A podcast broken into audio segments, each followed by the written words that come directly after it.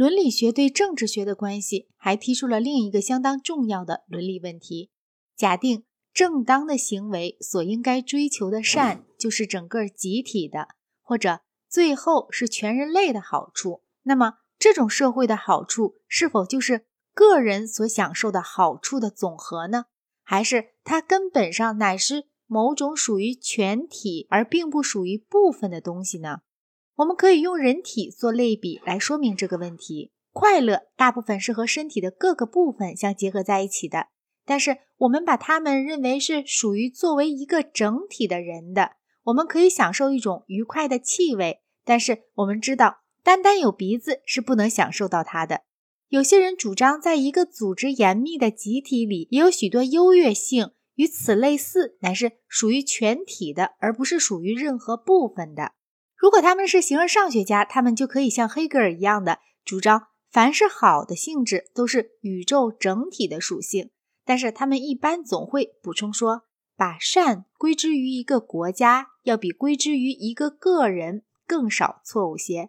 这种观点可以逻辑的叙述如下：我们可以用各种各样的谓语来形容一个国家，而这些谓语却是不能用来形容它的个别成员的。例如。它是人口众多的、疆域广阔的、强大有力的等等。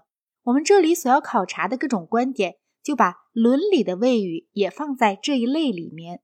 这种观点是说，伦理的谓语仅只是加以引申之后才能属于个人的。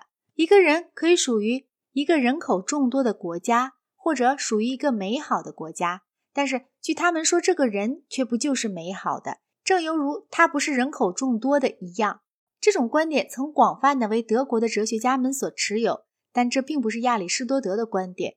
除了他的正义的概念可能在某种程度上是例外，《伦理学》一书有相当一部分是专门讨论友谊的，包括了有关感情的一切关系在内。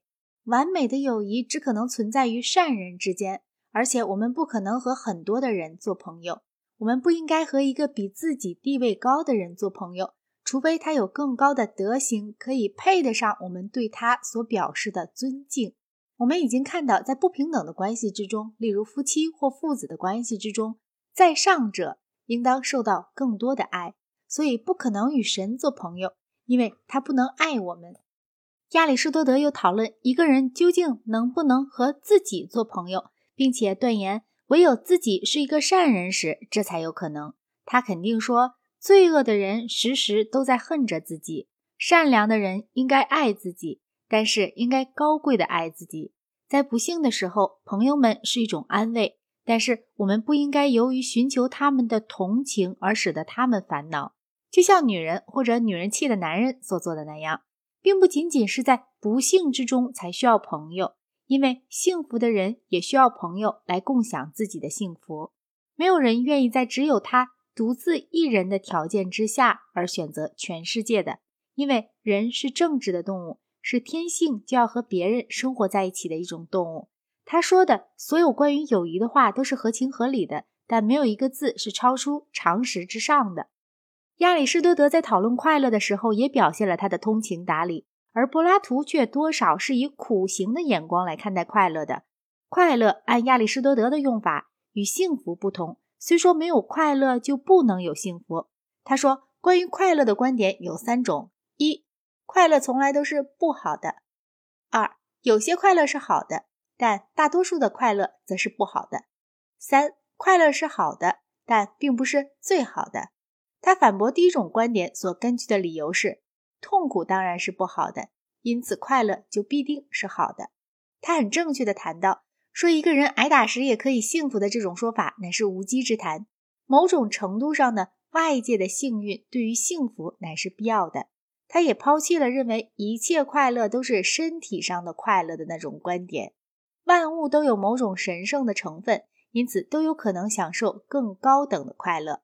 善人若不是遭遇不幸，总会是快乐的。而神则永远享受着一种单一而单纯的快乐。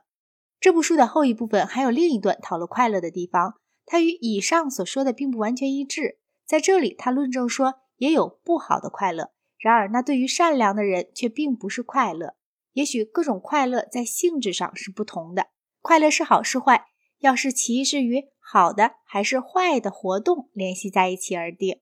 有些东西应该看得比快乐更重。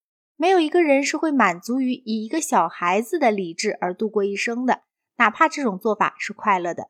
每种动物都有其自己的快乐，而人自己的快乐则是与理性联系在一起的。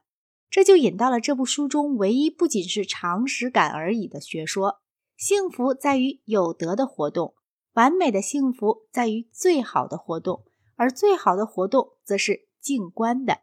静观要比战争或政治或任何其他的实际工业都更可贵，因为它使人可以悠闲，而悠闲对于幸福乃是最本质的东西。实践的德行仅能带来次等的幸福。而最高的幸福则存于理性的运用里，因为理性有甚于其他任何别的东西，就是人。人不能够完全是静观的，但就其是静观的而言，它是分享着神圣的生活的，超乎一切其他福祉之上的神的活动必然是静观的。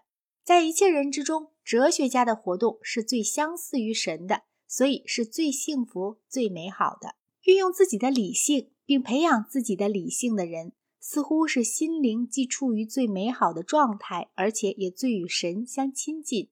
因为如果神是像人们所想的那样，对于人世有着任何关怀的话，那么他们只应该喜欢最美好的东西，最与他们相似的东西，即理性，以及他们只应该酬劳那些爱这种东西并尊敬这种东西的人。因为那些人关怀着他们所亲爱的事物，而且做的既正当而又高贵，这些就都是理所当然的了。而这一切属性，首先就属于哲学家，这一点也是明显不过的。